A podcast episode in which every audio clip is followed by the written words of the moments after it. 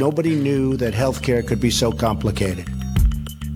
Es macht keinen Sinn, dass wir an allen Ecken und Enden unser Gesundheitssystem kaputt sparen. Ärzte sind keine Kaufleute. Ja, das ist ein politisches Versagen, das muss man ehrlich zugeben. Salut und herzlich willkommen zu Gesundheit und Macht Politik Episode 49 mit der Aufnahme vom, jetzt muss ich selbst gucken, 7. Juli 2019. Und da steht noch 20 Uhr. Nein, inzwischen ist es Viertel vor neun geworden. Natürlich wieder mit dem Podcast-Arzt Pascal Noderik. Moin, Pascal. Hallo. Und mit eurem Podcast-Pfleger Philipp Schunke. Mit dieser Episode fängt auch die Elternzeit von äh, dir an. Und auch weil mir überhaupt keine spannenden Gedenktage ähm, aufgefallen sind, steigen wir doch am besten gleich damit ein. Pascal, was gibt es bei dir Neues? Ja, genau, du hast es ja gerade schon gesagt. Ich habe jetzt Elternzeit und zwar offiziell ab Montag. Das geht immer exakt mit dem Geburtstag des Kindes los. Ne? Und dementsprechend ist es dann jetzt eben im Lebensmonat 5 ist dann beginnt natürlich auch dann am 8.7. Ne? Also ganz, ganz sicher hinrechenbar. Da kann man auch nicht irgendwie mal wenn das jetzt mitten in der Woche wäre, dann wäre es dann zum Beispiel auch, da Echt, man, ja? muss man Mittwoch Okay. noch arbeiten, aber Donnerstag äh, darf man dann nicht mehr, weil Elternzeit. Das ist ja irgendwie witzig, weil es ist ja sonst ein super flexibles Modell. In diesem Punkt aber nicht. Mm, Genau, ich freue mich drauf. Ich habe zwei Monate jetzt. Ich hatte ja schon mal einen Monat äh, zur Geburt. Um die Geburt rum, so im Wochenbett. Meine Frau unterstützt. Jetzt haben wir zwei Monate gemeinsam und werden primär reisen. Schön. Und dann habe ich nachher nochmal zum Wiederjob-Einstieg meiner Frau nochmal Elternzeit. Also ist ein bisschen dreigeteilt, macht aber für uns viel Sinn so. Willst du verraten, wo es hingeht mit Reisen? Oder? Ja, doch, das kann man machen, genau. Also wir sind jetzt, die, die, der erste Part sozusagen geht Mitte der kommenden Woche einmal zu ihren Eltern und dann noch weiter nach Dresden, weil sie dann auch einige Freunde besuchen will. Und dann fahren wir wieder zurück, haben ein paar Zwischentage und reisen dann, machen so eine Osteuropa-Tour, fahren äh, Südosteuropa, muss man korrekterweise sagen, also fahren nach Slowenien, verbringen da ein paar Tage, fahren dann Kroatien die Küste runter, nach Montenegro und dann über Bosnien zurück. Auto, äh, frage ich jetzt. Mit dem Auto, Okay. genau. Ja. ja, wir haben überlegt, das mit dem Zug zu machen, aber da gibt's es sind ziemlich viele, ziemlich viele Orte nicht angebunden. Ja. und das liegt einfach, da ist ein, das, die Bahn nicht so populär wie hier, wie hier in Deutschland, deswegen funktioniert das da deutlich schlechter. Ja, genau. Und danach geht's dann nochmal zu meinen Eltern und noch ein Stück weiter in den Norden etc. Und dann sind die acht Wochen auch um. Schick, schick. Kroatien wird voll werden. Nur so als Vorwarnung. Kroatien wird super voll werden, klar. Aber wir haben ja sozusagen nach den Monaten geplant, ne? wann, wann unsere Tochter noch nicht krabbelt und noch trinkt. ah, ist nicht so unwichtig. Und das sind jetzt halt zufälligerweise die beiden Hauptreisemonate. Da kannst du jetzt ja auch, Ja, ja, klar. das ist jetzt halt so, ja, Kroatien lassen schon so die ganz groben oder die ganz großen Touristenhochburgen aus, abgesehen von zwei Ausnahmen. Mhm. So. Aber Unterkunft und Wir- sowas alles schon geplant, ja. Das ist alles geplant, genau. Sonst hätte ich ja noch eine Schwiegermutter im Angebot mit einer Wohnung. Okay. genau, und dann gibt es äh, so als Ausblick am Ende meiner Elternzeit, beziehungsweise exakt nach dem Ende, da habe ich dann auch direkt erstmal, steige ich mit einer Woche Urlaub wieder ein. Ah, ist auch nett, ne? Da ist nämlich ab dem 11. oder genau genommen ab dem 12.9. bis zum 14.9. findet der Kongress der Deutschen Gesellschaft für Allgemeinmedizin und Familienmedizin in Erlangen statt. Kurz überlegen. Doch, Erlangen statt. ja, nicht, dass ich hier was Falsches erzähle, ne? Das wäre schon irgendwie ein bisschen peinlich. Und der, da bin ich dabei, da werde ich sein. Äh, auch ab dem Mittwoch sogar schon, um da noch ein bisschen was zu organisieren. Und da könnt ihr natürlich auch gerne hinkommen, falls ihr da seid, mir einfach schreiben. Da können wir uns ja gerne treffen, auf ein Bierchen oder was auch immer. Und ich werde da ähm, genau auch auf der Mitgliederversammlung sein, der Digger. Und falls da der ein oder andere Digger-Mitglied ist, dann sieht man sich da ja auch auf jeden Fall. Genau, was gibt's noch? Ah ja, ich habe eine Publikation, die ich so spannend fand, dass ich sie unbedingt vorstellen will, auch wenn sie weder in den Murks passt, weil sie definitiv kein Murks ist, noch passt sie woanders hin. Und wenn ich das richtig in Erinnerung habe, hat sie methodisch inkorrekt auch schon vorgestellt, aber ich hatte die auch gesehen und äh, das ist einfach so möglicherweise bahnbrechend und ich fand es auch einfach so interessant, dass ich sie hier kurz präsentieren wollte. Und zwar also, äh, du, du weißt vielleicht, das mit diesen, mit dem Blutspenden, den Blutgruppen ist ja so eine Sache. Ne? Also, die meisten von euch wissen ja vielleicht, es gibt irgendwie A, B und 0. Ne? Und dann kann man, weiß man aber vielleicht noch irgendwie, ja, dass der eine ist irgendwie universal Spender, der andere ist universal Empfänger, ne? Und dann muss man sich mal so überlegen, ah ja, wie war das denn nochmal? Auch als Student sitzt man da verzweifelt vor, bis man das raus hat. Genau. Und jetzt nochmal so für die Erinnerung. Es gibt ähm, A, und 0. Das ist das Hauptblutgruppensystem. Dann gibt es das Rhesus-System, das ist Plus oder Minus, ja, also positiv oder negativ. Und dann gibt es noch zig andere Klassifikationssysteme, die sind aber klinisch nicht so relevant. Gibt schon ein paar, die noch, aber das sind die wichtigsten, AB0 und Rhesus. So. Jemand, der die Blutgruppe 0 Rhesus negativ hat, ja, der ist der Universalspender. Jemand, der die, das sind circa 6% der Bevölkerung in Deutschland. 6% also.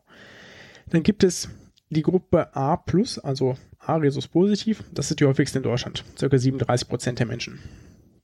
Und jetzt muss man sich das vorstellen. Also auf, bei diesen Blutgruppen A, B oder AB sitzen auf diesen roten Blutkörperchen, also den Erythrozyten, sitzen auf dieser Oberfläche Zuckerketten.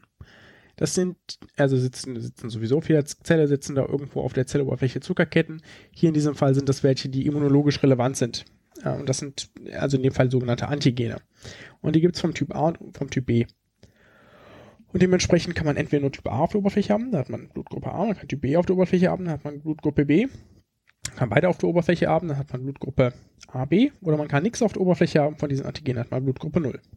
Soweit klar? Mhm. Soweit klar. Jemand mit der Blutgruppe A hat also in seinem Blut nicht die gleichen Antikörper gegen A. Das wäre doof, weil dann würde er, würde der Mensch nicht überleben fähig sein, weil das würde ja immer alles zusammenpappen. Was er aber hat, sind die Antikörper gegen Zuckerkette Typ B. So. Deswegen kann er Typ B nicht vertragen und auch AB nicht.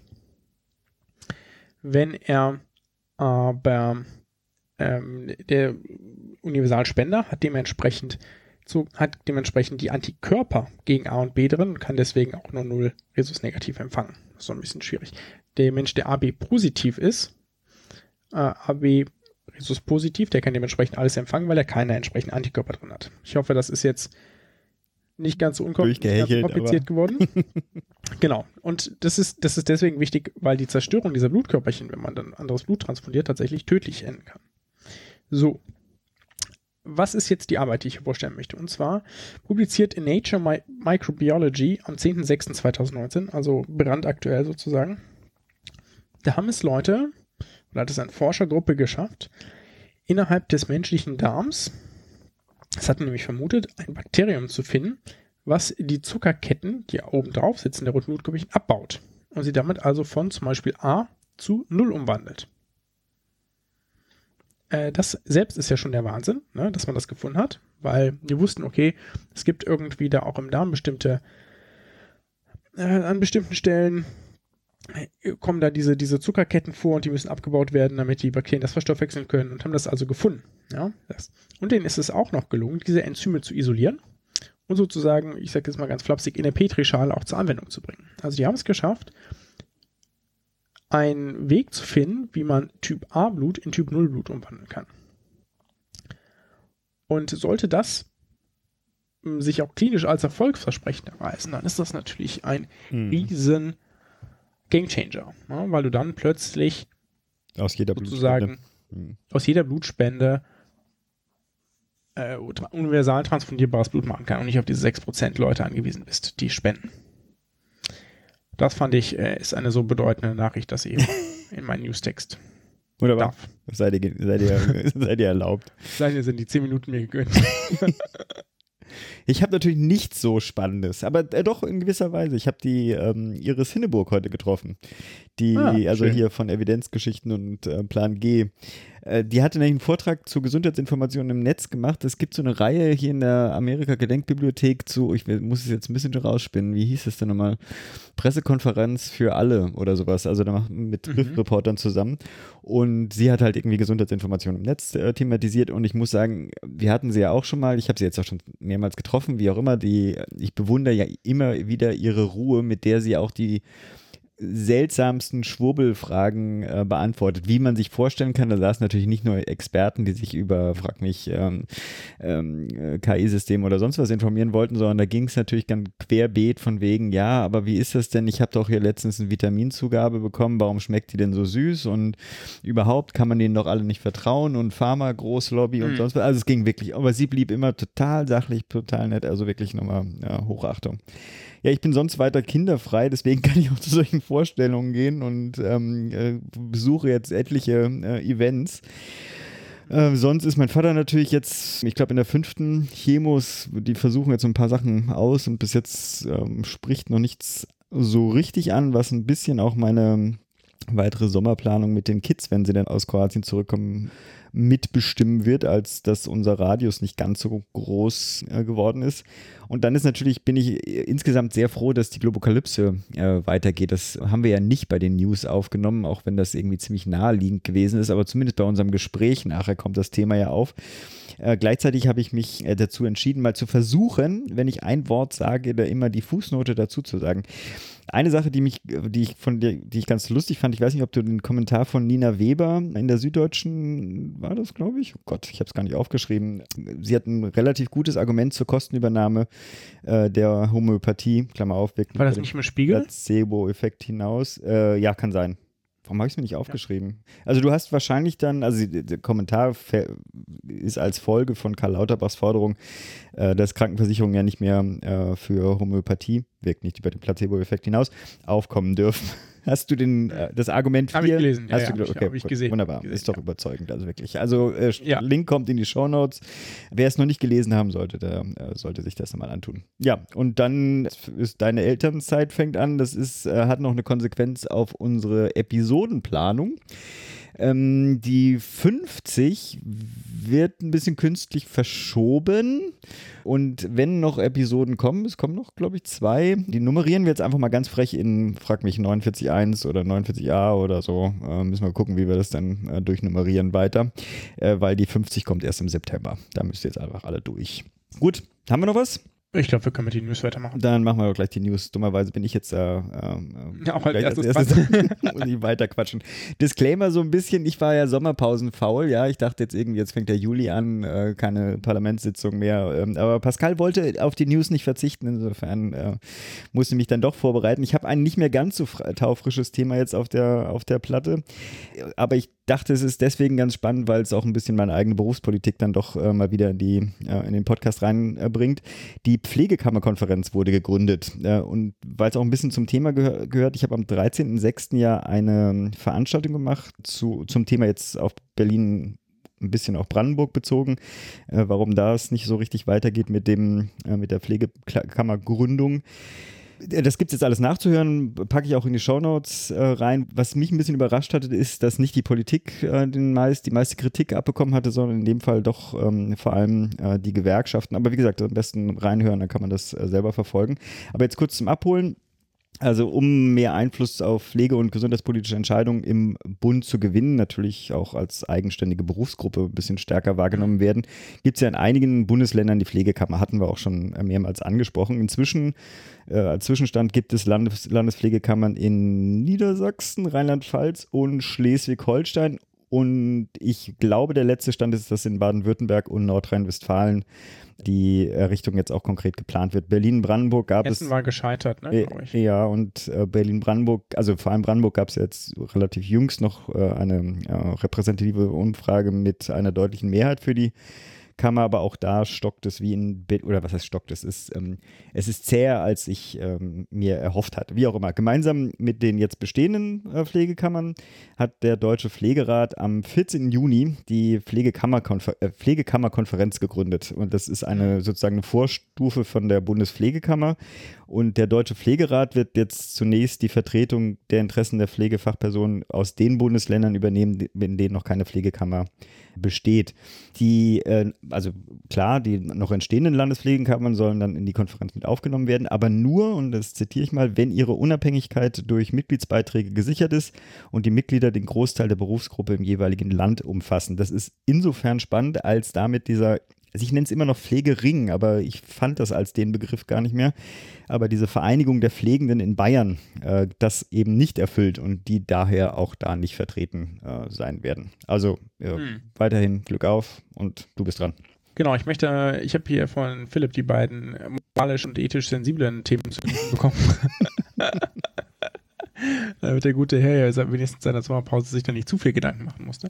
Nein, also es geht um die Sterbehilfeentscheidung. Und zwar, die einen mögen mittlerweile vielleicht äh, ein bisschen verwirrt sein. Es gab zwei hochrangige Gerichtsurteile zu mehr oder weniger demselben Thema, beziehungsweise das eine ist schon draußen, das andere wird noch erfolgen. Und zwar hat jetzt kürzlich, nämlich diese Woche, am Mittwoch der Bundesgerichtshof geurteilt und was aber jetzt ja auch noch in der Diskussion steht, das war nämlich im April, hat das Bundesverfassungsgericht auch bezüglich Sterbehilfe verhandelt und ein Urteil kommt noch über, da geht es nämlich um das Verbot der geschäftsmäßigen Sterbehilfe. Das Urteil des Bundesgerichtshofs, das sind zwei unterschiedliche Dinge, ja, genau, wichtig. Da ging es aber etwas um was anderes. Und zwar hat der Bundesgerichtshof zwei Ärzte freigesprochen, die kranke Menschen beim Sterben begleitet hatten. Also in, dem, in beiden Fällen war es so, dass die Verstorbenen die eine tödliche Medikamentendosis selbst eingenommen haben, also komplett aktiv eingenommen haben. Und in dem einen Fall ähm, waren es zwei, zwei Frauen, irgendwie 85, 81 Jahre, die hatten mehrere nicht lebensbedrohliche Erkrankungen, fühlten sich aber stark eingeschränkt, in der Lebensqualität als auch in ihren persönlichen Handlungsmöglichkeiten und wollten, sahen ihr, ihr Leben nicht mehr von ausreichender Qualität und wollten dies beenden. Und der Arzt, der hier angeklagte Arzt, war also dabei, als sie die Medikamente eingenommen haben und die beiden sind dann sozusagen vor seinen Augen gestorben. Er hat sie nicht wiederbelebt. Ne? Das ist ja das, was sozusagen zur Diskussion steht. Wenn jemand stirbt, gibt es eine Pflicht zur Handlung und dementsprechend zur Lebensrettung. Ne? Das ist so das klassische ärztliche Ethos, was da sozusagen die Frage ist. Und in dem zweiten Fall war es eine chronisch erkrankte Frau, die bereits in sehr einem früheren Lebensalter, nämlich mit 44 Jahren, ihr Leben beendet hat, hatte irgendwie eine Erkrankung, die sehr starke Schmerzen verursacht hat. Und ihr Hausarzt hatte ihr darauf ein sehr starkes Schärfmittel verschrieben, von dem sie eine mehrfach tödliche Dosis eingenommen hat. Danach hat sie ihren Hausarzt informiert, der hat sie auch nochmal gesehen, hat aber auch da in dem Fall keine Rettungsmaßnahmen eingeleitet. Auch da wieder die gleiche Frage, gibt es eine Pflicht zur Wiederbelebung. Und da hatten die Vorinstanzen, also alle entsprechenden Gerichte, sie bereits freigesprochen, oder vielleicht nicht alle, das weiß ich nicht, so genau habe ich es nicht durchgeguckt. Ich weiß nur, dass bestimmte Vorinstanzen sie freigesprochen hatte. Die Staatsanwaltschaft aufgrund der Grundsätzlichkeit dieses Falles die Revision eingelegt und der Bundesgerichtshof hat beide Ärzte in dem Fall freigesprochen. Ja, das hat eine sehr grundlegende Bedeutung, das Urteil, nämlich dass man, wenn der entsprechende Patientenwille klar deklariert ist, ja, also man weiß es ganz klar, weil der Patient oder die Patientin dies einem ausdrücklich mitgeteilt hat, es eine klar schriftlich formulierte Verfügung gibt oder ähnliches, dann muss, greift die Wiederbelebungspflicht nicht und nicht die Rettungspflicht. Ja, greift das nicht, dann darf man Menschen auch unter ärztlicher Aufsicht aus dem Leben gehen lassen.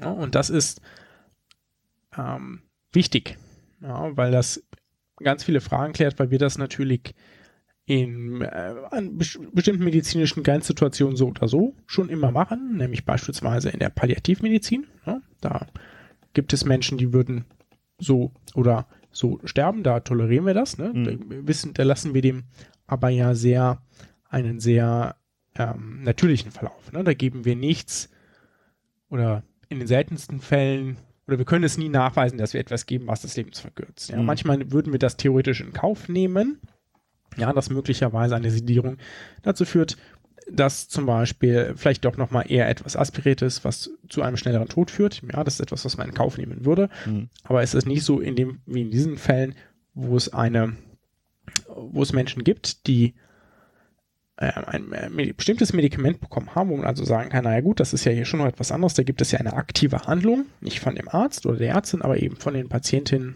und Patienten. Und auch da gibt es keine Pflicht mhm. zur Rettung. Ne? Also das führt dieses Prinzip noch mal ein ganzes Stück weiter.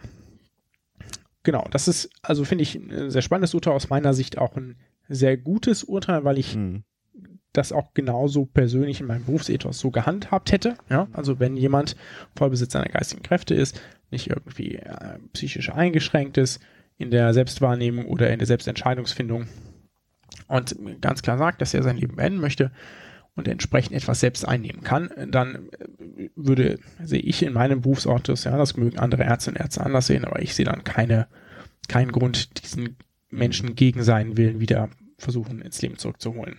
Ja, das ist da eine entsprechende Entscheidung. Ich bin jetzt sehr gespannt, wie das Bundesverfassungsgericht demnächst urteilen wird, ob das damit, ob das sozusagen in eine ähnliche Kerbe schlägt, weil dann wird sich in Deutschland bezüglich der Rechtsprechung auch nochmal einiges ändern. Hm.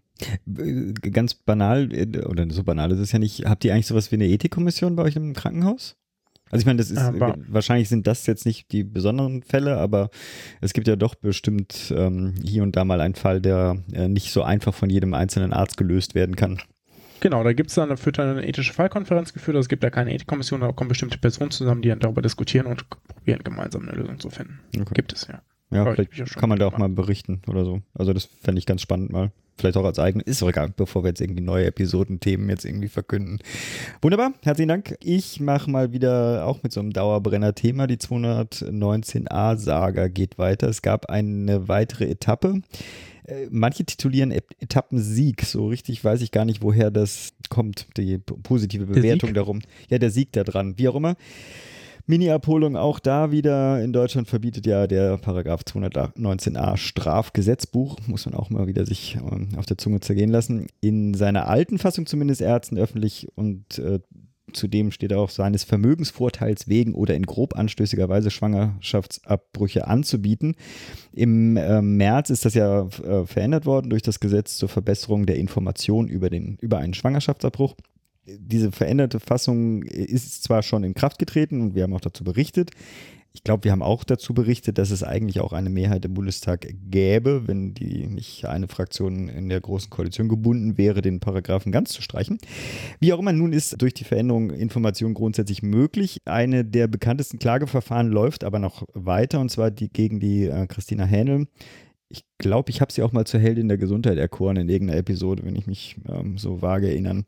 Nun, und das ist jetzt der aktuelle Anlass, hat das Oberlandesgericht Frankfurt am Main am 3.7. Äh, dieses Strafurteil aufgehoben. Die hat, sollte ursprünglich 6.000 Euro äh, Strafe zahlen, wegen der Informationen, die sie auf, dem, äh, auf ihrer Website hatte. Das klingt jetzt erstmal gut aber ist eigentlich nur eine Zwischenetappe, weil es äh, das, in, ähm, das Oberlandesgericht das nur an das äh, zuständige Landgericht Gießen zurücküberwiesen hat, damit die das nach den Maßstäben des geänderten Strafparagraphens jetzt äh, erneut prüfen. Also letztendlich ist es jetzt irgendwie nur eine Formalität, die äh, erfüllt werden muss. Äh, weiterhin ist es ja in Deutschland Ärztinnen nicht erlaubt, öffentlich äh, darüber zu informieren, nach, vor allem nach welchen Methoden sie Schwangerschaftsabbrüche vornehmen. Die Meredith Haaf, und jetzt sehe ich auch, warum ich vorhin auf die Süddeutsche kam, die hat nämlich einen Kommentar in der Süddeutschen geschrieben und äh, spricht von einem staatlich verordneten äh, Informationstabu für Frauen. Auch Hänel, die hat ein äh, spannendes Zeitinterview gegeben, ist, scheint auch nicht so ganz begeistert zu sein. Sie spricht von einem unnötigen Zeitverlust, weil grundsätzlich will sie ja eigentlich ins äh, Bundesverfassungsgericht ziehen, äh, um zu zeigen, wie schlecht dieser Paragraph 219a auch nach der Reform ist. Deswegen ist diese Rücküberweisung jetzt einfach nur eine zusätzliche Zeitschleife, die äh, das einfach alles noch mhm. ein bisschen verzögert. Deswegen also zwischen Etappensieg Sieg habe ich nicht ganz äh, nachvollziehen können. Und da auch wieder, ich nehme immer die Themen, wo ich irgendwie äh, mit der, mit der, mit der Faust äh, in den Himmel recke und also Glück auf. Viel Kraft weiterhin. Ja, genau. Was ich da noch anmerken will, ist, ist ja. äh, bei, so, bei so Geldstrafen generell, ne, da finde ich das immer interessanter, sich mit Juristen so zu unterhalten. In diesem Fall ist es viel sinnvoller, die Tagessätze zu erwähnen, die die gute Frau zahlen muss, weil sozusagen die Höhe der Tagessätze sich an deinem Einkommen orientiert und sozusagen die Anzahl der Tagessätze daran orientiert, wie schwer das Vergehen ist. Ähm, in dem Fall sind es 40 Tagessätze, also einige. Ja. Hm. Ich habe jetzt zu wenig Strafrecht Erfahrung, um zu sagen, ob äh, da sonst eher 20 oder 80, äh, was da sozusagen wieder die schwerer sozusagen wiegt, aber in dem Fall vielleicht wichtiger zu äh, wissen, dass es 40 Tagessätze sind, weil wenn sie jetzt zum Beispiel deutlich weniger verdienen würde, die es nicht auf 6000 Euro rauslaufen würde, sondern möglicherweise nur auf 4000, aber mhm. bei der gleichen Strafhöhe. Ja, ja. Das hier einmal klug scheißen.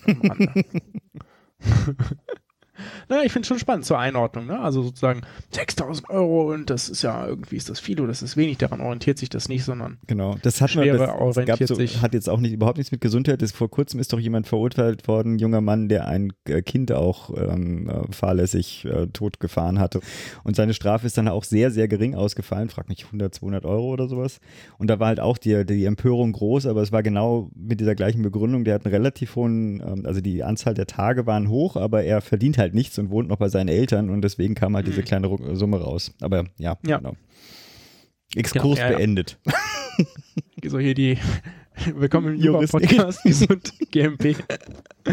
Ja, der Jura-Laien-Podcast. Genau. Genau. Okay, machen wir, mal, machen wir mal weiter und zwar wieder mit, mit Ethik. Und zwar hat der, sich der Deutsche Ethikrat bezüglich einer Impfpflicht gegen äh, Masern positioniert und hat dazu ein äh, sehr ausführliches Papier vorgelegt, was ich nicht gelesen habe. Wow. So viel Zeit habe ich nicht. Ja. Und ist es so, die haben eine Stellungnahme herausgegeben, dafür gibt es den deutschen Ethikrat, ja, und die haben gesagt, okay, unter den gegebenen Voraussetzungen hier in Deutschland, den möglichen Nebenwirkungen des Masernimpfstoffs, den möglichen Nebenwirkungen des, der Masernerkrankung etc., würde der, sagt der deutsche Ethikrat, es ist wichtig, die Impfquote in Deutschland zu erhöhen, aber eine allgemeine Impfpflicht ist dafür der falsche Weg. Das ist sozusagen das, was der deutsche Ethikrat sagt. Und ähm, das, das trifft so ein bisschen das, wie ich das äh, vielleicht auch sehe. Also ich finde, äh, ich bin da sehr dabei, sozusagen die Impfquote entsprechend zu steigern, aber unter A dem Wissen, dass das aktuelle Hauptproblem nicht die Kinder sind, sondern ungeimpfte Erwachsene. Ja, also Stand heute ist das, ist das Impfproblem sind ungeimpfte Erwachsene mit einer Impfpflicht. Kriegt man das Ganze erst in 30 Jahren sozusagen hin. Ne? Und nicht in den nächsten drei bis zehn Jahren, statt da sozusagen eine, eine möglicherweise koordinierte Kampagne zu starten, probieren alle bisherigen Impfversager, äh, das jetzt nicht bezogen auf die Leute, ne, sondern wenn der Wirkstoff nicht adäquat wirkt, das bezeichnet man als Impfversager, da probieren zu erreichen, die bereits sich im Erwachsenenalter befinden. Das wäre möglicherweise die deutlich sinnvollere Variante, eine entsprechende, eine entsprechende Herdenimmunität in Deutschland jetzt Stand heute zu er, er, erreichen. Und B sagt der Ethikrat hier auch, es gibt einfach nun mal eine, eine, eine sozusagen eine wichtige Güterabwägung zu sagen, ich darf für jemand anderen entscheiden, ob und wie der mit sozusagen der Unverletzlichkeit seines eigenen Körpers einhergeht. Und er kann nicht selbst darüber bestimmen, oder in dem Fall können die Eltern nicht selbst darüber bestimmen. Und da äh, bin ich tatsächlich dann doch auch so ein bisschen auf der Position, dass ich für mich persönlich sage, ich würde eigentlich ungerne andere darüber in diesem Fall, ja, darüber entscheiden lassen, ob da geimpft werden muss oder nicht, sondern das in diesem Fall tatsächlich auf andere Wege erreichen wollen würden. Ja, es gibt da Sagen- vielleicht andere. Hm? Sagen Sie was zur Impfpflicht so für Kita-Kindbesucher? Nee, äh, Kinder, die Nee. Kita besuchen oder sowas. Also man kann Genau, das, das ja ja wie bei exakt Gesundheitsberufen, also man, es gibt ja Berufsgruppen, wo es einfach total sinnvoll wäre, auf eine äh, Vollimpfung ähm, äh, hinzuarbeiten. Also so, abgesehen davon, dass es für alle sinnvoll ist, aber sozusagen bei beru- besonderen Berufsgruppen, die da ja auch als Verteiler äh, gegebenenfalls ähm, besonders aktiv werden, ist ja noch umso mehr. Die Frage ist ja, die, wie häufiger die Diskussion ist, also auch Berlin, ne? Man hat, ich weiß nicht, ob es bei Heidelberg auch solche Ecken gibt, äh, wo durchaus äh, große Impfverweigererquoten die Herdenimmunität dann doch zerstören. Und deswegen versucht, war die Diskussion teilweise ja sozusagen, ja, okay, also klar, musst du nicht, aber wenn du dein Kind in eine Kita stecken möchtest, dann muss es halt, dann muss es halt geimpft werden. Hm. Ja, sagen Sie, finden Sie nicht gut. Also Ethikrat. naja, genau. Also gibt, gibt mehrere Punkte dagegen. Sollen wir da noch drauf eingehen oder wird das zu lang hier? Ich weiß nicht, wir sind, äh, wir, wir- da würde ich sagen, lassen wir den Kommentatoren offen, ob wir das mal ausführlich diskutieren sollen oder nicht.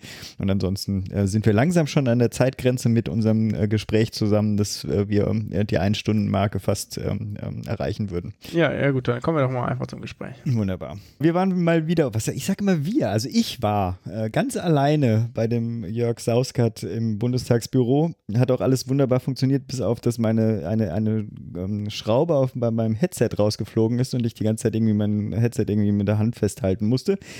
Wie dem auch sei, dann hast du dich natürlich auch noch dazu geschaltet und wir haben eine Diskussion geführt über, ich würde mal sagen, äh, Opposition, das Leben der Opposition in Spanzeiten. Wie geht man eigentlich mit der, zumindest von uns subjektiv so erstmal so wahrgenommenen Gesetzesflut um? Insbesondere, wenn man ja als Opposition da auch irgendwie drauf reagieren möchte. Noch was zu ergänzen? Nö. Genau. Die meisten sollten den Jörg auch schon kennen. Der war, glaube ich, bei unserer Null-Episode der erste. Ich muss nicht mehr sagen, das meiste machen wir gleich in der Einführung des Gesprächs. Viel Spaß. Wir sitzen mal wieder im Bundestag. Mit wir, der arme Pascal, muss natürlich in Heidelberg seine Zeit verbringen.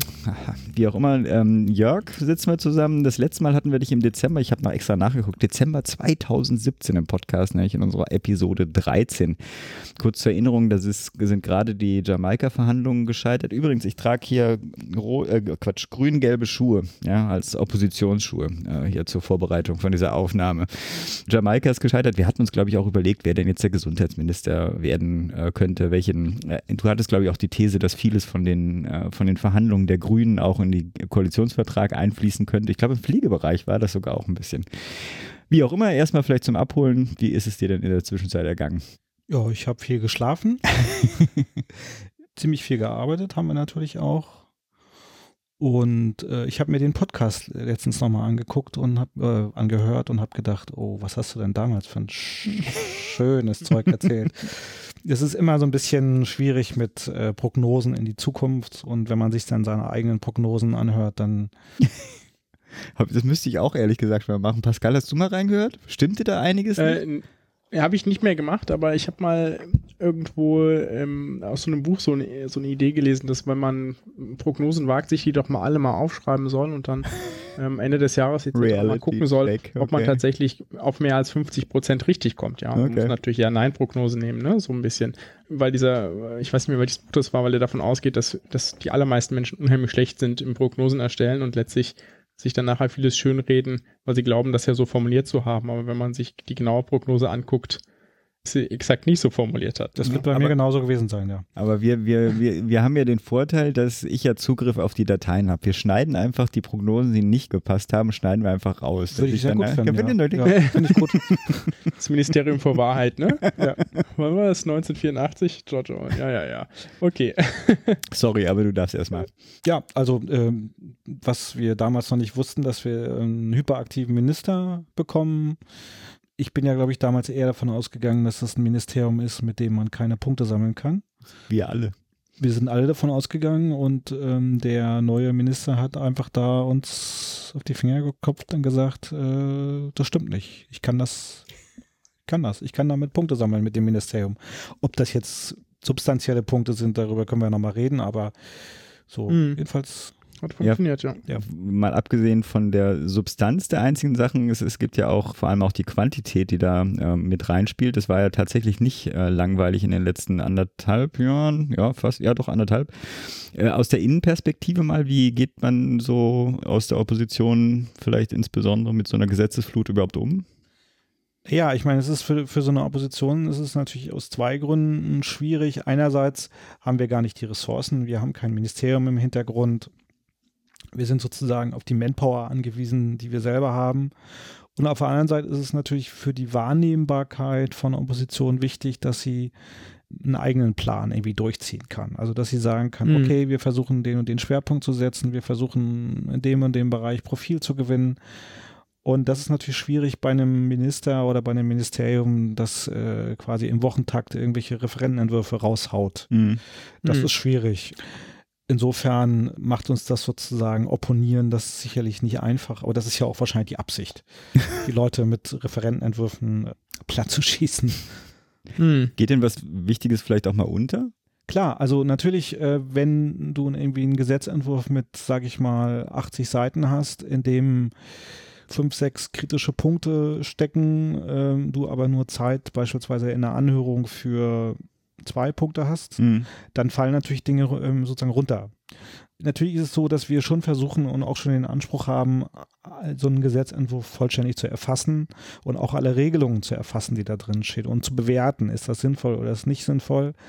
Aber damit sozusagen Opposition wirkt und damit auch kritische Regelungen sozusagen Licht bekommen, braucht man natürlich Öffentlichkeit dafür. Und wenn man die mangels Zeit mhm. äh, nicht, nicht herstellen kann, die Öffentlichkeit, ist es natürlich schwierig.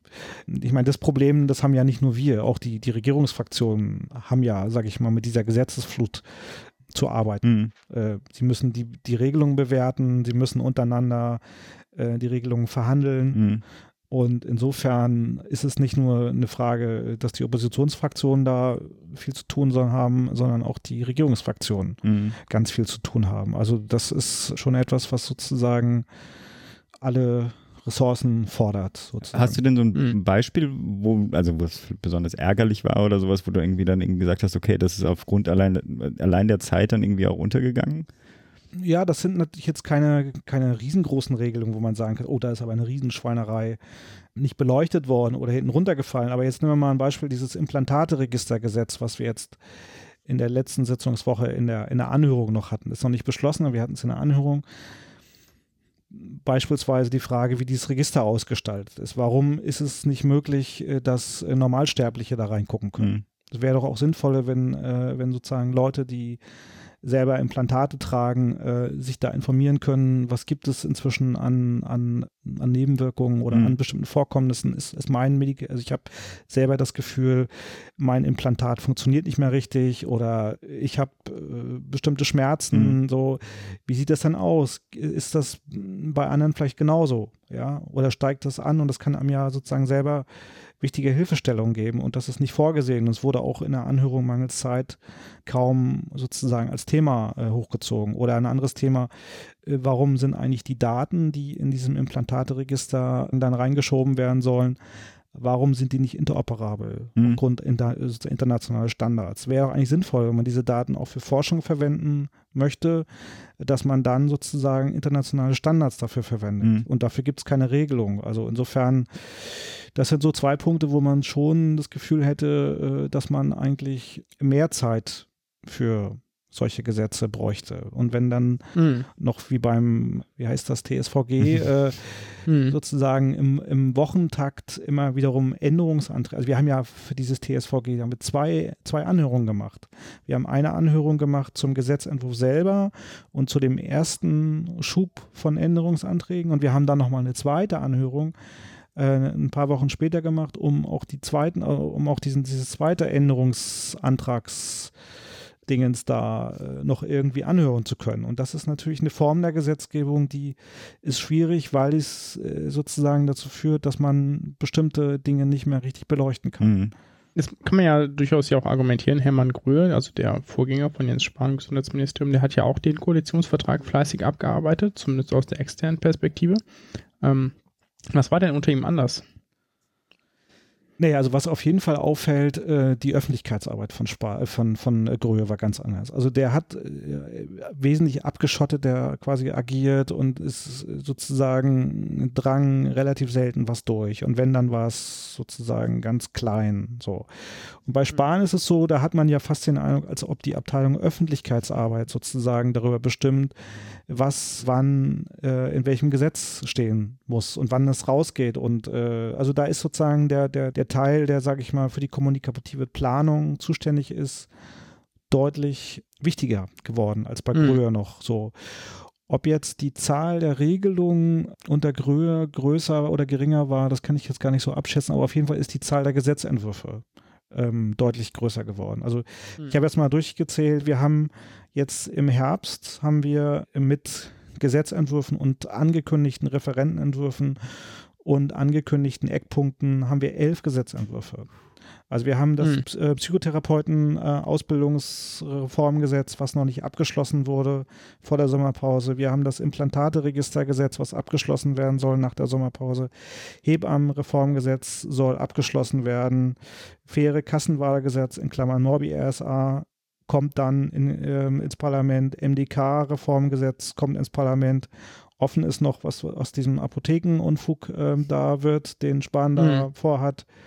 Wir haben drei Berufsgesetze, also OTA, ATA, PTA, Reformgesetze. Wir haben dieses Masernschutzgesetz, was äh, dann äh, als Gesetzentwurf kommt. Wir haben das Digitalisierung, also digitale Versorgungsgesetz, was als Gesetzentwurf dann kommt. Und wir haben das Thema Notfallgesetz, äh, Notfallversorgung, was dann nach der Sommerpause bei uns Heißer aufschlagen Herbst. wird. Es ist wirklich, also es wird äh, richtig viel zu tun sein. Es betrifft dann uns als Oppositionsfraktion, es betrifft aber auch die Regierungsfraktion, weil die, wie gesagt, auch untereinander dann sehr viel Abstimmungsbedarf haben werden. Also insofern äh, ist so, dass die Belastung eigentlich dann auf allen Seiten relativ stark sein wird. Auch im Ministerium. Also wenn du in so einem Wochentakt äh, da Referentenentwürfe raushauen musst, dann belastet das natürlich auch ein Ministerium. Ja, das wollte ich gerade äh, fragen. Wie ist denn da so die Einsicht? Äh, man kennt die den einen oder anderen ja doch. Also ist das da äh, auch eher schwierig für die Kollegen? Kollegen kommen die noch hinterher oder ist das ich sag mal so, Ministerien sind ja häufiger, äh, haben jetzt ja, ich sag mal, nicht den höchsten Stresslevel von möglichen Berufslaufbahnen. Ich glaube, das ist ein Vorurteil. ja, also ja, sicher, dafür, da jetzt, dafür also, machen wir ja einen Podcast. Das, Vor das Vorurteil ist sozusagen, Beamte im Ministerium, die legen den ganzen Tag sozusagen den einen Stift, äh, den Stift von der einen zur anderen Seite und das war's. Aber das ist ja natürlich nicht so. Also das ist schon, glaube ich, eine sehr starke Arbeitsbelastung da im Ministerium. Ich habe jetzt auch keinen vertieften Einblick, weil ich kenne zwar einige Leute und ähm, hin und wieder redet man auch darüber mal, aber dass wir jetzt sozusagen dort einen genauen Überblick hätten, das geht auch schon sozusagen aus dem Grund nicht, weil das Ministerium natürlich abgeschirmt und mhm. abgeschottet ist und die politische Ebene natürlich sehr stark darauf achtet, dass sozusagen nichts aus dem Hause rausdringt, was nicht rausdringen mhm. soll und was nicht den Stempel der Pressestelle im Grunde genommen hat. Ja, apropos äh, Pressestelle, um da direkt mal einzusagen, weil das wollte ich eben schon fragen. Ich habe äh, das Gefühl, dass äh, Herr Spahn seine Gesetzesentwürfe ja auch ganz gern über Interviews oder Gastbeiträge ankündigt. Also bevorzugt scheint er ja. das Handelsblatt zu sein, was ja sicherlich bei ihm da primär private Gründe hat. Da ist er ja gut äh, vernetzt so. Das habe ich so nicht in Erinnerung von seinem Vorgänger ja. oder auch anderen Vorgängern. Ist das äh, etwas, was da irgendwie exklusiv ist, was vielleicht aber auch die Debatte irgendwie schwieriger macht oder ist es, ähm, hat das keinen Einfluss auf die Qualität da? Na, es gibt ja so ein Beispiel dafür. Nehmen wir mal, es ist jetzt nicht unbedingt sein unmittelbarer Verantwortungsbereich. Äh, Spahn hat ja in einem Taz-Artikel oder in einem Taz-Interview angekündigt, er will was machen zum Thema von Behandlungen, äh, mit denen sozusagen quasi Homosexuelle von ihrer Homosexualität ja, abgebracht, also so eine, so eine absolut äh, so irrwitzigen Geschichten. Und diese Geschichte ist in seinem Ministerium nicht, nicht rückgekoppelt gewesen, sondern er hat offensichtlich äh, mitgekriegt, dass da was, also das, das war wohl so, dass äh, die grüne Fraktion dazu einen Antrag gemacht hat, einen Gesetzentwurf. Und da hat er so natürlich gesagt, ey Jungs, äh, das überlasse ich euch nicht so einfach, das Thema, und ist dann damit raus in der Taz, obwohl sein Ministerium dazu noch nichts gemacht hat und auch nichts wusste und auch die Pressestelle offensichtlich nichts wusste, jedenfalls die Leute, die in der Pressestelle waren, danach befragt wurden, nichts wussten. Und jetzt geht er halt im Monatstakt mit diesen Sachen raus und es liegt noch nichts vor. Hm. Weil es auch nicht ganz einfach ist, weil die Frage ist, wer hat die Gesetzgebungszuständigkeit? Liegt die eher bei den Ländern oder beim Bund? Hm. Wie regelt man dann eigentlich so eine, so eine, so eine Strafvorschrift. Mhm. Das ist nicht ganz einfach. Ist überhaupt dafür zuständig oder ist es nicht eigentlich das BMJ, was dafür zuständig ist? Mhm. Also das ist jedenfalls so ein Beispiel, wo man gemerkt hat, da geht er schnell mit irgendwas raus und Hauptsache sozusagen so die Presse äh, quasi an der Stelle stimmt. Also das ist so ein, so ein, so ein Beispiel dafür. Und verschlechtert das irgendwie ähm, jetzt, wenn man überlegt, dann, also normalerweise ist es ja so, ja, oder es gibt ja so dieses sogenannte Strucksche Gesetz, fangen wir mal andersrum an, ne, dass kein Gesetz so aus dem Bundestag rauskommt, wie es reingeht, ne? Und es ist ja häufig auch so, dass es erstmal einen Referentenentwurf gibt, der häufig ja oder manchmal auch sehr weitgehend ist, ne? Und dann da im Verlaufe der Debatte mit vielen Kommentaren und Änderungsvorschlägen dann auch nochmal ein bisschen äh, eingenordet wird und nachher zu einem hoffentlich äh, gut verträglichen ähm, oder manchmal zu einem gut verträglichen Kompromiss für alle Seiten wird. So, das ist ja jetzt nicht unüblich. Verhärtet das dann schon irgendwie die Fronten, wenn sich der Minister hinstellt und sagt, so, hier, das und das wollen wir machen und äh, dadurch dann öffentlich auch nicht mehr hinter dem zurückern, was er da mal äh, publiziert hat? Oder ist das nur eine Wahrnehmung, die, das die ist, vielleicht ich fälschlicherweise habe? Nö, das ist ja eine, eine, Wahrnehmung, die ja durchaus auch eine gewisse Evidenz hat. Äh, ist jetzt nicht durchgängig so, aber ich nehme mal ein Beispiel, dieses sogenannte faire Kassenwahlgesetz.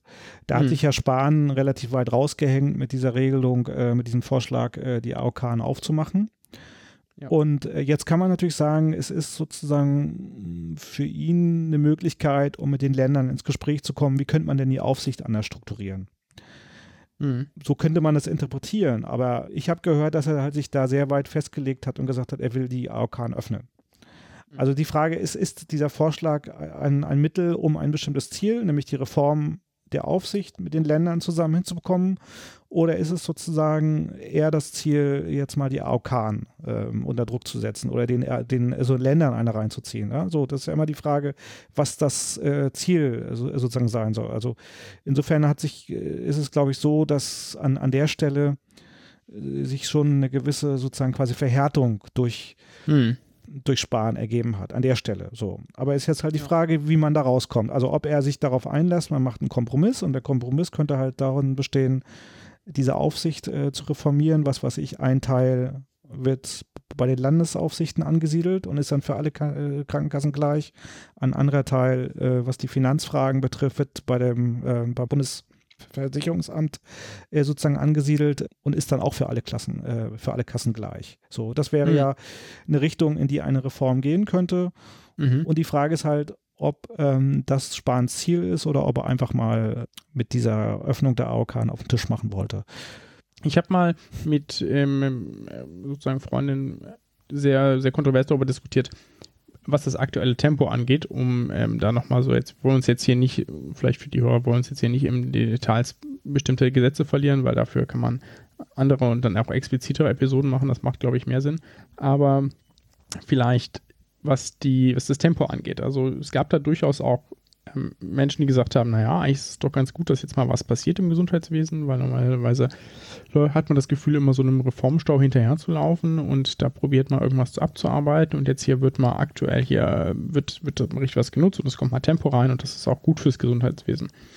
Äh, würdest du dem, also wäre das etwas, wo du sagen würdest, ja, kann ich irgendwie auch was abgewinnen oder ähm, sozusagen kommen da deine Überlegungen mit, eigentlich fehlt uns die Zeit für Überlegungen und Beratungen im Gesundheitswesen aktuell mehr als dass der, der die Geschwindigkeit oder der Drive uns nutzt. Nö, ich finde das schon, äh, schon sinnvoll, dass mal einer kommt und ein bisschen durchwischt. Ja, also es, hat sich auch schon viel Verhärtung und sozusagen gewisse Unbeweglichkeiten ergeben, sodass es schon sinnvoll ist, dass mal einer die Steine anhebt und drunter guckt und sich die Frage stellt, ob die Steine nicht äh, quasi an der richtigen Stelle liegen. Und es ist, also wenn ich jetzt mal das Thema Digitalisierung äh, nehme, da ist es schon sinnvoll, wenn man sozusagen jetzt mal ein bisschen mehr Druck macht und auch das politische, politische Signal setzt und sagt, das Thema ist uns wichtig, da wollen wir, dass was stattfindet. Ähm, auf der einen Seite. Auf der anderen Seite ist natürlich Mhm. immer die Frage, ob einfach nur Staub aufgewirbelt wird und man dann vor lauter Staub nichts mehr sieht oder ob sozusagen der aufgewirbelte Staub dann dazu führt, dass man äh, vielleicht auch Dinge sozusagen im Gesundheitswesen quasi nach vorne bringt. Jetzt das Beispiel Digitalisierung hatte ich kurz erwähnt. Da ist es, wie gesagt, so, so sinnvoll, dass man, dass man mal durchwischt und auch mal dem Ganzen doch mal zeigt, wo es hingehen sollte. Aber auf der Mhm. anderen Seite ist es halt so, dass dem dann auch die Strategie fehlt. Ja, also da ist es so, häufig so, dass man das Gefühl hat, okay, äh, da wollte Spahn mal wieder raus, was weiß ich, mit so einer Regelung, dass künftig alle Apps von der gesetzlichen Krankenversicherung bezahlt ähm, werden, Mhm. was ja aus Sicht der, der Anbieter von solchen Apps durchaus sinnvoll ist, ja. Aber die Frage ist, löst es eigentlich irgendeine gesundheitspolitische Schwierigkeit, wenn die jetzt eher quasi und einfacher in den Markt reinkommen? Jetzt nicht Nicht schafft es die sogar noch. ja, also jedenfalls ist es so, wenn man das wollte, also man müsste eigentlich sozusagen eine Strategie aufsetzen, die dazu führt, äh, dass man sagt, okay, wir wollen mit Hilfe der Digitalisierung bestimmte Probleme im Gesundheitswesen lösen. Und wir wollen nicht einfach das, das äh, quasi Gesundheitswesen di- digital umstricken. Und da Mhm. ist so ein bisschen im Grunde genommen das der Punkt im Moment, wo ich denke, dass es sinnvoll ist, Dinge mal aufzuwirbeln, aber dass man auch sozusagen eine Richtung braucht. Und die Richtung kann aus meiner Sicht nicht heißen, äh, Spahn möchte super beliebt werden. Das ist, glaube ich, für ihn selber ist das so ein, quasi ein total nachvollziehbares Ziel. Aber ob es dem Mhm. Gesundheitswesen am Ende dient, äh, da kann man Fragezeichen hintersetzen. Ja, wie geht's denn da den Verbänden, die da so aktiv sind? Äh, normalerweise ist das Gesundheitswesen davon geprägt, dass es viele, viele Verbände, viele Meinungen gibt, ja, und dementsprechend viel Gerangel. So sind die damit auch. Ähm, so wie geht's da mit euch, wie als äh, Partei, dass das irgendwie hart an die Grenzen stößt und die sagen, hier, wir sind auch froh, wenn es da mal eine Pause gibt oder vielleicht der Minister wechselt oder was anderes. Oder ist das, äh, sind die da auch eher mit zufrieden? PS, ich glaube, das Kind wacht jetzt gerade auf. Also ich werde mir mal kurz muten hier. War eigentlich ganz süß.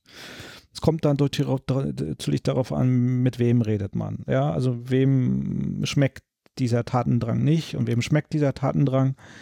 Aber wenn man mal so mit Leuten aus den Kassen, also jetzt äh, quasi off the record äh, redet, dann hat man natürlich auch das Gefühl, äh, dass die sagen, ey Vorsicht, jetzt gehst du ja aber primär an die Selbstverwaltung ran und du willst die Selbstverwaltung quasi angreifen oder sowas oder du willst die Selbstverwaltung aus dem System rausdrängen oder die, die Arbeitgeber und Arbeitnehmer aus dem System rausdrängen oder wenn man mit Kassen redet über das Thema Morbi SA, dann hört man dieses und man hört jenes. Und ich glaube, dass der Minister oder dass das Ministerium auch schon ist relativ gut sozusagen hinbekommen hat, die Stellungnahmen von, von externen dann auch, dass die sozusagen so ausfallen, äh, dass das Ministerium nicht sozusagen quasi vollständig in Senkel gestellt mhm. wird. Also mhm.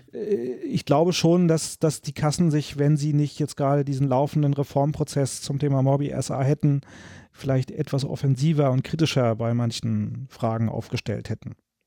Es ist sozusagen so das Gefühl, was ich, was ich habe, ohne dass ich das jetzt irgendwie konkret äh, sozusagen festmachen könnte. Die Kassen schon, wenn sie in einer ersten Mitteilung darauf eingehen, was da wieder neu aus dem Ministerium kommt, schon erstmal das Positive sehr stark aus dem Fenster hängen und dann im fünften oder sechsten Satz dann hinten ranschreiben, ja gut, kritisch sehen wir dann aber das und das und das. Also also nicht so wie von der AOK Baden-Württemberg da, wo Christoph Herrmann da ein bisschen ausgedickt ist. Ja gut, das ist ja auch sozusagen ein sehr sehr eigenständiger Kopf. Ähm, der ist auch nicht mehr lange dabei, der kann sich das leisten.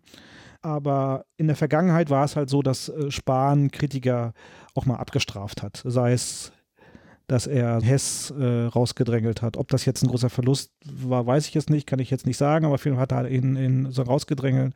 Oder den Chef des IQWIX damals. Auf jeden Fall gibt es sozusagen durchaus auch Beispiele, wo Spahn Leute, die ihm gegenüber oder dem Ministerium gegenüber gewisse Kritik geäußert haben, auch sehr sozusagen offensiv dann, hm. die sozusagen offensiv angegangen hat, ist oder sozusagen aus der Position rausgedrängelt haben, äh, hat oder so. So, insofern glaube ich schon, dass, dass die Kritik jetzt auch nicht mehr so offensiv geäußert wird. Zumal ja halt auch, wie ja, heißt gesagt, übrigens Christopher Hermann hier, wenig. Christopher Hermann, Christoph, genau. Nicht Christoph, was ich hier gerade gehört habe. Du stehst ja jetzt äh, kurz vorm Urlaub und es klingt ja so, dass du den auch gut gebrauchen kannst. Ich habe eine, eine Frage, die ich noch da quer reinschieße. Äh, Als äh, Sozium steht ja die Debatte äh, der, der Halbzeitbilanz an. Ich frage dich jetzt nicht, inwiefern die Große Koalition weitergeführt werden sollte. Da äh, bist du, natürlich, bist du natürlich genau Prognosen. Wir sind ja Prognosen.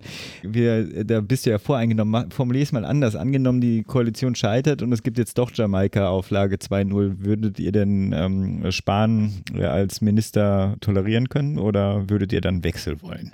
Du hast gesagt, du willst keine Prognosen von mir. also äh, klar ist auf jeden Fall, äh, wenn es zu einem Regierungswechsel mhm. käme, würden wir das nicht ohne Neuwahl machen, weil sich einfach in, in den letzten zwei, anderthalb Jahren so viel äh, sozusagen so viel quasi verändert hat. Verstehe ich gar nicht. Nee. Aus der grünen Perspektive. Na, dass ich nicht glaube, dass, dass man das okay. ohne Neuwahlen sozusagen auch gegenüber der Bevölkerung auch nicht mhm. sozusagen da jetzt äh, rüberbringen können und sagen, okay, wir haben jetzt mal sozusagen Jamaika ausprobiert, hat nicht geklappt. Dann haben wir zwischenzeitlich mal die SPD ausprobiert, hat auch nicht geklappt. Und jetzt versuchen wir es nochmal mit Jamaika. Da muss man irgendwie sozusagen einen Strich ziehen und sagen, da muss man auch mal so einen Ballen dazwischen setzen. Aber das ist, wie gesagt, Spekulation und Prognosen mag ich nicht abgeben. Okay, jetzt, jetzt zieht er sich. Die, die Bonusfrage dazu. Du hast da ja durchaus auf Twitter äh, spekuliert, wie man als neuen Verteidigungsminister vorschlagen könnte. Ich habe Selbst da auch so schuld. Ideen. ich habe nicht spekuliert, sondern ich habe nur gefragt, ob ich äh, Vorschläge machen soll. Ja. Und äh, dann mach doch mal einen. Und wen nehmen wir dann als Gesundheitsminister? Also mir hat, mir hat niemand gesagt, dass ich unbedingt das machen soll, dass ich unbedingt Vorschläge. Ich habe nur gefragt, ob ich es ob soll. Also äh, ich, äh, aber wir müssen jetzt hier auch darüber nicht diskutieren, aber ich fände es äh, schon witzig, ja. Aber das ist äh, sozusagen trotzdem interessant, dass äh, die meisten hatten eine Ahnung davon, äh, wie mein Vorschlag vielleicht hätte aussehen können, wenn ich einen ja. machen würde. Spekulation. Ja. Aber ich habe, glaube ich, habe es heute tatsächlich als mögliche Spekulation, war das beim Handelsblatt oder so gelesen, ähm, da im Livestream, dass die darüber diskutiert haben, ob das nicht eine Variante Kreisen wäre. Den Grünen würde wahrscheinlich. Nein, genau. nee, also wenn es jetzt. Nee, ich glaube, diese Zeitung mit den vier Buchstaben hat auch was in okay. Richtung geschrieben. Ja, das kann auch sein, genau. Also es gibt ja natürlich durchaus ja profilierte CDU-Experten, ne? aber Verteidigungsministerium ist ja nochmal so ein, äh, könnte man sich jetzt zumindest als Umbau gut vorstellen, zumindest insofern Merkel immer noch daran interessiert ist, ihn so ein bisschen einzudämmen, weil das Nee, das ist auch so ein Ministerium, ja wo man mal feucht durchwischen könnte, so richtig. Also ja. Und beim, Gesundheits genau. äh, okay. beim Gesundheitsministerium hat es ja nicht geklappt mit dem Eindämmen. Ne? Also äh, das hatten wir, genau. waren wir alle Aber überrascht. Aber jetzt hier wieder maximale Spekulation. ja, warum nicht? Äh, ja, keine Episode kann ja hier äh, mit dir zu Ende gehen, ohne dass wir nicht einen Namen hier nennen. Sommerpause hat begonnen und Karl Lauterbach me meldet sich gerade zu Wort und zwar mit seinem Kampf gegen Quacksalberei, beziehungsweise jetzt konkret geht es um die Erstattungsfähigkeit der Homöopathie. Die grüne Jugend ist da ja auch ein bisschen aktiv geworden. Zerstört das jetzt deine Urlaubspläne oder? Nee, überhaupt nicht. Im Gegenteil Also ich, ähm, es war, ist schön, dass du mal wieder Karl Lauterbach erwähnt. es ist schön, dass, weil es muss in jeder Sendung, muss Karl Lauterbach einmal vorkommen. Ich finde, jetzt äh, hat, haben erstmal die beiden Spahn und Lauterbach Gesprächsbedarf. Also Lauterbach hat ja gesagt, er möchte jetzt erstmal mit Spahn sprechen. Und wenn er das gerne möchte, dann soll er das machen und seinen Urlaub darauf verwenden, mit sozusagen Spahn darüber zu sprechen. Also mein Urlaub beschädigt das überhaupt nicht. Im Gegenteil, okay. ich bleibe da ganz entspannt und freue mich auf das Gespräch von Spahn und Lauterbach. Was dabei rauskommt. Äh, Pascal, hast du noch was zu ergänzen? Nee, habe ich nicht. Dann würde ich sagen, schönen Urlaub dir und nochmal herzlichen Dank, dass du dabei warst. Danke. Tschüss. Mach's gut, ja? Ja, und nach diesem schönen Gespräch habe ich natürlich wieder einen kleinen historischen Mini-Hinweis, eine Heldin der Gesundheit. Heute ist die Cicely Saunders dran. Sie war eine englische Krankenschwester, Sozialarbeiterin und Ärztin und gilt als die Begründerin der modernen Hospizbewegung. Als aber auch hat sie äh, großen Einfluss auf die Palliativversorgung, als aber auch ähm, der Palliativmedizin gehabt. Kurz zum Hintergrund, als der Zweite Weltkrieg begann, brach sie zunächst ihr Studium ab und ließ sich in der Nightingale School of Nursing zur Krankenschwester ausbilden. 1947, also äh, kurz nach dem Zweiten Weltkrieg, lernte sie in London den 40-jährigen Patienten David Tasma kennen, ein äh, polnischer Jude, der äh, das äh, Warschauer Ghetto überlebt hatte. Dieser litt aufgrund einer fortgeschrittenen Krebserkrankung unter starken Schmerzen und wurde von Saunders in seinen letzten Wochen begleitet. Er vermachte ihr sein Vermögen von rund 500 äh, Pfund damals verbunden aber mit dem Wunsch, dass sie ein Sterbeheim eröffnen sollte. Sie hat dieses Ziel dann auch verfolgt, aber um dieses zu erreichen, beschloss sie sich auch zunächst erstmal Ärztin zu werden. Äh, das schloss sie 57 dann auch an der, am King's College in London mit einem Bachelor in Medicine und Bachelor in Surgery ab. 1959 entwarf sie ein zehnseitiges Papier, auf dem sie ihr Vorhaben auch erläuterte, um es vor allem in ihrem Freundeskreis äh, zu verbreiten. Es dauerte aber dann noch weitere zehn Jahre bis 67, bis sie das St. Christopher's Hospice im Südosten Londons eröffnete. Ihre Vision war, den Weg in den Tod ganzheitlich zu begleiten verbunden auch mit der, ihrer Arbeit auf dem Gebiet der Palliativmedizin, trug schon maßgeblich dazu bei, die Bedürfnisse sterbenskranker Menschen einfach neu zu überdenken. Die am 22. Juni 1918 geborene Cicely Saunders starb am 14. Juli 2005 im Alter von 87 Jahren in dem von ihr gegründeten Hospiz. Erinnert euch also am 14. Juli an die Begründerin der modernen Hospizbewegung und zum Abschluss hier dafür auch ein kleines Zitat. We will do all we can, not only to help you die peacefully, but also to live until you die. Ja, mit diesen schönen Worten ab zu unseren Terminen. Mit einigen neuen dabei am 28. August der eHealth-Kongress 2019 in Frankfurt. Gesundheitsversorgung im digitalen Zeitalter am 11.09.2019, 18 Uhr in Berlin, Krankenhaus. Achso, das ist eine Veranstaltung, die ich selber organisiere, mit unter anderem, weil wir ihn schon mehrmals genannt haben, Professor Lauterbach, aber auch mit Herrn Professor Busse, den wir auch schon mal hier im Podcast hatten, und zwar auch zu dem Thema, mit dem wir ihn hier im Podcast hatten, nämlich ähm, Krankenhausmarkt 2.0, Projekt 330 brauchen wir ja deutlich weniger Krankenhäuser in Deutschland, also am äh, 11.09. 18 Uhr in Berlin. Links, äh, den Link zu der Veranstaltung ist erstmal nur allgemein, die werde ich in den nächsten, äh, in der nächsten Woche hoffentlich dann äh, auch reinsetzen. Am 26. und 27.09. die Nationale Konferenz zu seltenen Erkrankungen, gemeinsam besser versorgen in Berlin und am 9. bis zum 11.10. der 18. Deutsche Kongress für Versorgungsforschung, auch in Berlin, mit dem Motto gemeinsam Verantwortung übernehmen für ein lernendes Gesundheitssystem. Und damit ab zum Medizinmux. Today's doctors, drugs and medical devices truly work medical miracles, but there are some as phony as a $3 bill.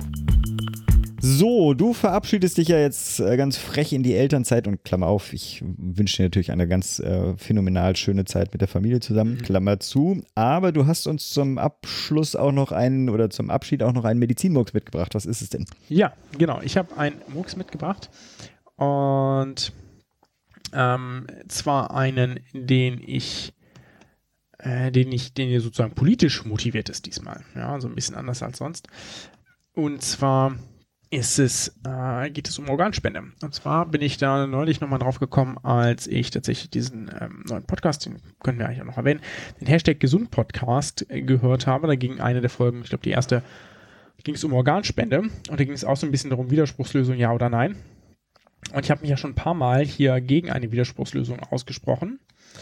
Und ähm, immer aus, dem, aus der Grundlage heraus, dass das nicht sinnvoll ist, weil ich äh, ganz klar dieses Beispiel von Spanien im Kopf habe, die eine Widerspruchslösung haben, aber die trotzdem immer noch mal die Angehörigen fragen in jedem einzelnen Fall. Also wo es zwar eine Widerspruchslösung gibt, also man kann sagen, so ich möchte meine Organe nicht spenden, dann wird das auch nicht gemacht, aber trotzdem, selbst wenn es nicht vermerkt ist, werden die Angehörigen gefragt und die haben immer die Möglichkeit, Nein zu sagen. Da gibt es, in Spanien gibt es einfach eine unheimlich gute Organisation, es gibt immer jemanden, der sozusagen frei hat, Angehörige äh, ansprechen kann und auch entsprechend in Gesprächstechniken geschult ist. Und das bringt unheimlich viel. In Deutschland ist ja jetzt, oh, wann war das, im April oder so, das entsprechende, äh, ein entsprechendes Gesetz geschaffen, äh, Entschuldigung, ein, ein entsprechendes Gesetz verabschiedet worden, das exakt diese Strukturmängel im deutschen Gesundheitswesen auch angeht.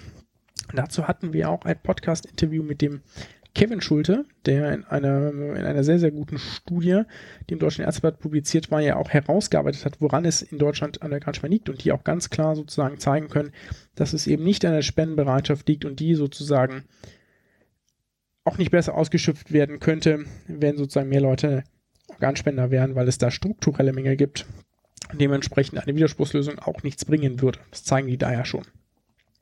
Jetzt gibt es noch mehr gute Daten gegen eine Widerspruchslösung.